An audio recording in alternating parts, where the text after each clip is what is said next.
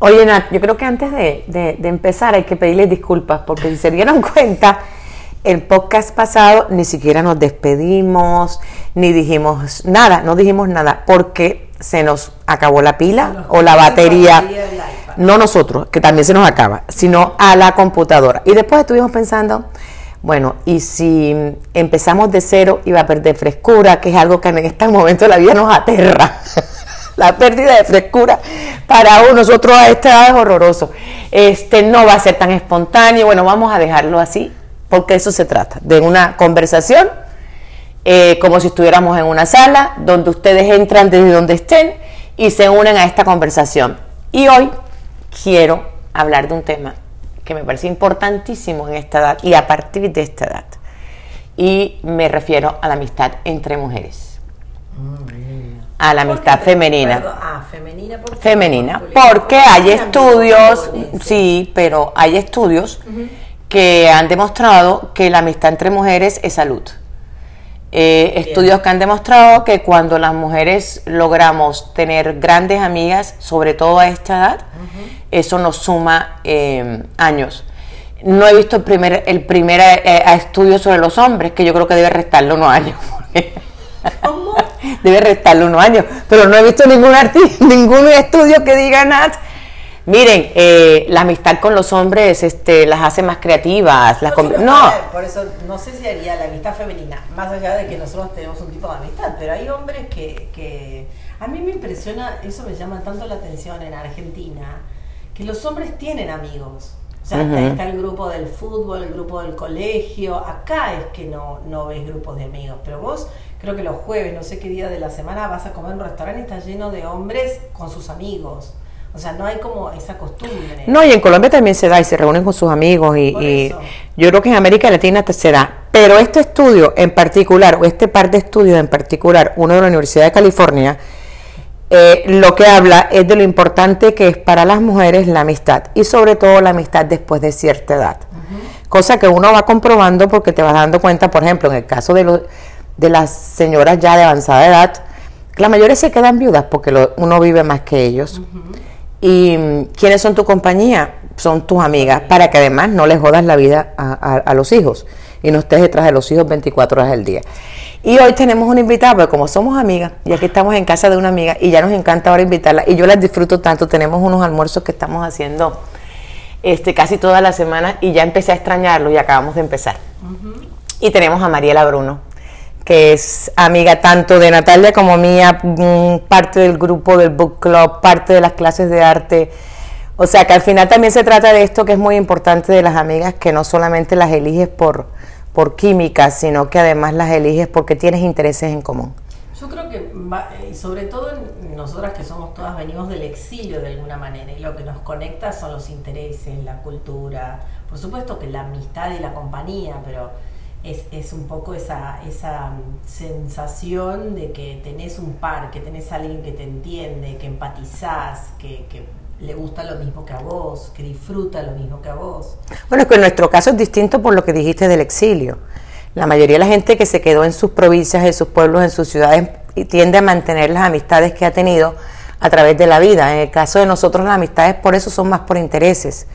Y, y por eso también es más fuerte la amistad cuando uno está en el exilio, porque en definitiva a veces con la gente que uno tiene historia de amistad, no tenés la afinidad que tenemos nosotras en el, en- no viviendo afuera, porque nos unen, es, pasa a ser familia. Así es, pasa a ser familia. Pasa a ser ¿No te parece rarísimo que Mariela esté tan callada? Me tienen Estoy asustada, estoy asustadísima. No, es que me tienen intimidada porque es una responsabilidad estar acá y opinar. O sea, yo cuando me invitan soy juiciosa. No, hoy en día opinar ni siquiera es una responsabilidad. Hoy en día opinar ya se está convirtiendo en un lujo. Es real. No, pero bueno, primero que nada, gracias por invitarme. Es un lujo estar acá en la conversación. Eh, pero sí, de verdad, yo, yo creo, eh, lo- coincido mucho con lo que ustedes dicen.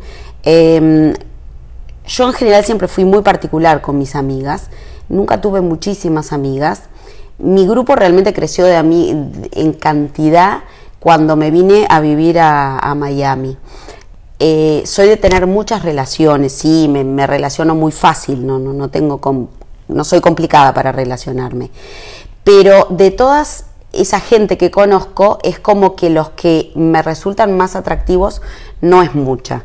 Y una de las cosas que me sorprendió de, de Miami fue eso, encontrar un grupo amplio de gente que tenía intereses en principio fueron diferentes a los míos y después fui dándome cuenta que no eran tan diferentes, que la esencia tenía que ver con la búsqueda, tenía que ver con em, no quedarse en la superficie de las cosas y tenía que ver también mucho con eh, la complicidad.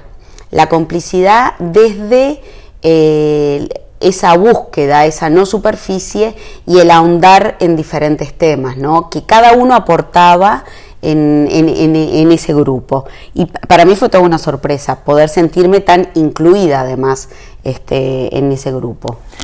En estos estudios también se decía que gran parte de lo importante que son las amigas para nosotros las mujeres y que creen que pues una de las razones por las que vivimos más años tiene que ver con el hecho de que con ellas podemos desnudarnos emocionalmente. Que normalmente los hombres con sus amistades tienen temas como muy limitados. Cuesta más. Y emocionalmente pues no se abren. En cambio el hecho de que uno pueda este, ir donde la amiga y decirle me está pasando esto y esto y esto y desahogarte, ya crea, ya te da como no sé cuántos años de vida. Ya no me acuerdo cuántos. Lo que quiere decir que voy a vivir como hasta los 160, porque vaya que me desahogo. Pero lo que me pareció importantísimo, porque a raíz de eso empezaba a analizar mucho la amistad. Y de entrada me parece que es química. Para mí la amistad es química. Contrario a lo que la gente pueda decir, para mí la amistad tiene que ver mucho de química como el amor. Eso se me parece mucho al amor. En que hay veces que a ti te dicen, mira, te voy a presentar a alguien que te va a encantar, te va a fascinar, y la conoces y te deja seca, o sea, no tiene nada que ver. Sí, por eso digo que uno cuando vive en su país lee de alguna manera más o menos el personaje, pero acá es tan disímil todo, es tan difícil de catalogar de alguna manera. Porque en realidad no identificás ni siquiera lo que ves muchas veces, porque hay una estética diferente, un lenguaje, aunque sea español, diferente, hay modismos diferentes, entonces eh, a priori es difícil tener como una empatía solamente visual, ¿no? es como, es eso, es la química, es como más allá de lo que, de lo que ves, es algo que es una conexión que no la ves. Lo que pasa es que a mí me parece, y en ese punto de, que hablábamos de acá, de las amistades, es como que uno elige, son como, digo, es familia, son como hermanas, las elegís en, casi todos sus aspectos. Yo las llamo mis hermanas elegidas. Tus hermanas elegidas. Para mí son mis hermanas elegidas. Pero a veces en nuestros países, a mí me pasaba, por ejemplo, con el ramillete que uno tiene de amigas que venís históricamente, ¿no? Y que no son las que uno elige. Las que tienen el derecho de antigüedad. Exactamente a veces tenés la que te divierte, a veces tenés la que vos divertís, o sea, es como que hay distintos roles dentro de la amistad, que en este caso es como que no pasa, es como la hermana elegida y uno puede tener, eh, o sea, vivir prácticamente con su amiga, que es distinto. ¿No? Hay en algunas que vos decís, bueno, solo para divertirme, solo para salir de noche, solo para profundizar y ser este qué sé yo, interesante de alguna manera es como que dividir. pero es que yo creo que en todo, yo creo, sí, yo creo que uno aquí logra eso, pero además también en la vida uno tiene que tener amigas de todo tipo. Yo siempre digo, tengo A, B, C, D, F. no, y hay gente con la que tú sabes que tienes una conexión con la que puedes hablarlo todo, con la que puedes decir, que puede ser pensamiento hablado. Todo lo que piensas lo puedes decir, que no te van a juzgar, que han atravesado cosas juntas, que se han apoyado, pero que han disfrutado. Y tú sabes que esa amiga lo encierra todo y que es gente mucho, muy, muy cercana a tu corazón. Tienes amigas con las que te ves socialmente y te caen muy bien y te divierten muchísimo, pero son amigas sociales. Tienes amigas que, con las que vas más a temas culturales, a temas que te interesan porque tienen eso en común, pero también son amigas. No hay la amistad no es, no, no es tan exclusiva como, como, por ejemplo, de relaciones el resto de relaciones, en el sentido de que tú no puedes tener marido A, marido B, marido C, si puedes tener tres hijos, pero los tienes que querer igual, se supone que los quieras igual, se supone que los trates igual. En ese sentido, la amistad te da mucho más espacios. Yo estoy en silencio que estoy viendo en qué, casillero me están poniendo. Y como me preocupa el casillero, me trato de ser como modosita. No, tranquila, tú, tú, tú aguantas todo. Porque al final se trata de aguante. Yo me acuerdo de una, de, de una, una vez en el iFestival de Cartagena, Joel Dicker, que acababa de lanzar un libro sobre la amistad. Y él siempre habla sobre la amistad. Acuérdate que, el, extraño caso de Harry Quebet también habla sobre la amistad. el tema de la amistad es un tema que le, subyuga mucho. Y, él decía que él escribía de la amistad porque le parecía eh, la, relación más sublime que existía. En el sentido de que para que, en el caso de las mujeres, o en el, mucho más que en el caso de los hombres, para que dos mujeres puedan ser grandes, grandes amigas, tienen que haber superado una cantidad de sentimientos negativos que se presentan normalmente entre los seres humanos. La competencia, la envidia, los celos. Los celos. Las ganas de matarla a la otra porque hace estupideces. Exactamente. Hasta eso, porque es así. Porque a veces querés que reaccione y no reacciona. Exacto. O, eh, ves, su problema de afuera y la ves que no actúa como, como te, parece que debería. O como ella actuaría o como ella te aconsejaría actuar. Pero claro, envuelta en su en su historia no lo puede hacer. No, y además de eso porque porque hay, hay unas que te cansas de, de, de verlas hacer lo mismo, lo mismo, lo mismo, quejarse lo mismo, lo mismo, lo mismo, lo mismo y llega un momento que uno se cansa es que la amistad se pone a prueba durante de muchas formas, además. Lo que pasa es que también uno acepta las cosas negativas de uno. Cuando vienen de una amiga, uno las toma como aprendizaje, como una crítica constructiva de alguna manera. Cuando una amiga te critica o te plantea. Ah, claro. Claro, porque además siempre lo tomás como que en realidad esa crítica es de alguien que te quiere, que te conoce, que, que, lo está manejando con distancia, claro. Pero me quedé pensando una cosa que vos decías, Rosaura, recién, ¿no? Y eso de el amor y la amistad. Y, es tan importante a veces el, la amistad o el sentirse amiga que viste que hasta las madres dicen, no, yo me llevo fantástico con mi hija, somos como amigas y es como si fuera un paso más. Así es. Es esa sensación de complicidad, es esa sensación de que hay más allá de la relación de maternidad, de la relación filial. Es mucho más estrecha. Sí. Por eso, esa es la parte que, que dice Joel Dickers, que es la subliminación de las relaciones. O sea, y lo pasa también con el marido. No, es que es mi marido, pero también es mi mejor amigo. Exacto. O sea, como es llevarla a un punto y no nos damos cuenta que lo hacemos porque al final la amistad termina siendo no solamente la relación más sublime, sino la única que es realmente incondicional. Porque la maternidad no es condicional, incondicional. El marido no es incondicional. No el hijo no es incondicional. La única relación realmente que existe per se, porque sí, independientemente de todo, porque te elegí y no me importa nada más y no quiero nada de ti, porque yo realmente de mis amigas, además de pasar un buen rato, de que, de que nos divertimos, de que nos nutrimos, de que puedan ser inquietas como yo o que podamos tener una buena conversación, realmente no quiero más nada. No hay nada detrás oculto para darme, no hay un, una agenda que quiera que ella sea mejor persona, que, ella me defina a mí eh, eh, en la vida, o que no. Pero ahí también estás viendo la amistad desde vos, porque hay otras personalidades que eligen la amistad desde otro lado, y es una amistad que es mucho más exigente, que es mucho más eh, de asfixiar. digo, creo que la amistad tiene como muchas formas de encararla y como siempre tiene que ver con la personalidad. O sea... Y con tus carencias, con tus inseguridades, con, tus, carencias. que a mí me llamó la atención cuando yo me vine a vivir acá, que yo viví en un mundo de mujeres en mi casa y en el colegio de mujeres y que nunca hubo esa esa competencia de alguna manera. Cuando yo me vine a vivir acá, a mí me llamó la atención que había mujeres malas, o sea, como que, viste, que no tenían los mismos códigos que tiene una de alguna manera para la amistad. Mujeres que no tienen amigas, ¿no? Que están solas, que pelean. Y, bueno, el tema de la pelea, yo no lo tengo incorporado en mi ADN. Que se pelea con varias personas. Sí, sí, sí, sí. Eh, me impresiona, me llama la atención. Eso lo vi acá cuando yo. A ver, no porque acá pase nada, pero. No, porque pasa, pero no era parte de tu mundo, claro. De tu mundo, de tu círculo, y ahí lo ves.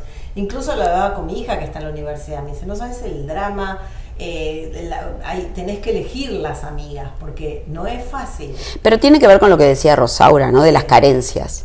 Yo creo que eh, las personalidades, hay personalidades que son carentes, o sea, y, y es en eso en que hacen que las relaciones tengan carencias. Y cuando tú estás peleando, envidiando, ahí hay todo un tema. Pero eso es en todo, eso no solamente en, la amistad, eso es un todo, porque eso es un, eso es como estás contigo misma, desde dónde ves tu la vida, desde dónde nacen tus emociones, cuáles son tus inseguridades, cuál es tu ética, cuál es tu moral.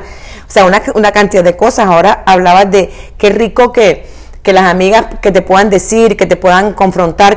y yo conozco gente que las, amigas que tienen son amigas que no, no puedes hacer eso.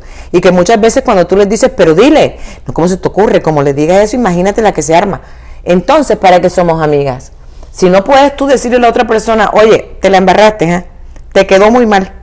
Pero bueno, ya saldremos adelante, vamos a ver cómo lo hacemos es que ahí ya no hay una relación de amistad per se, sino una amistad de conveniencia. Soy amiga tuya porque me, cumple a mi servicio el hecho de que a mí no me gusta que me corrijan. El hecho de que yo todo lo hago bien, de que yo todo soy perfecta, de que yo todo es...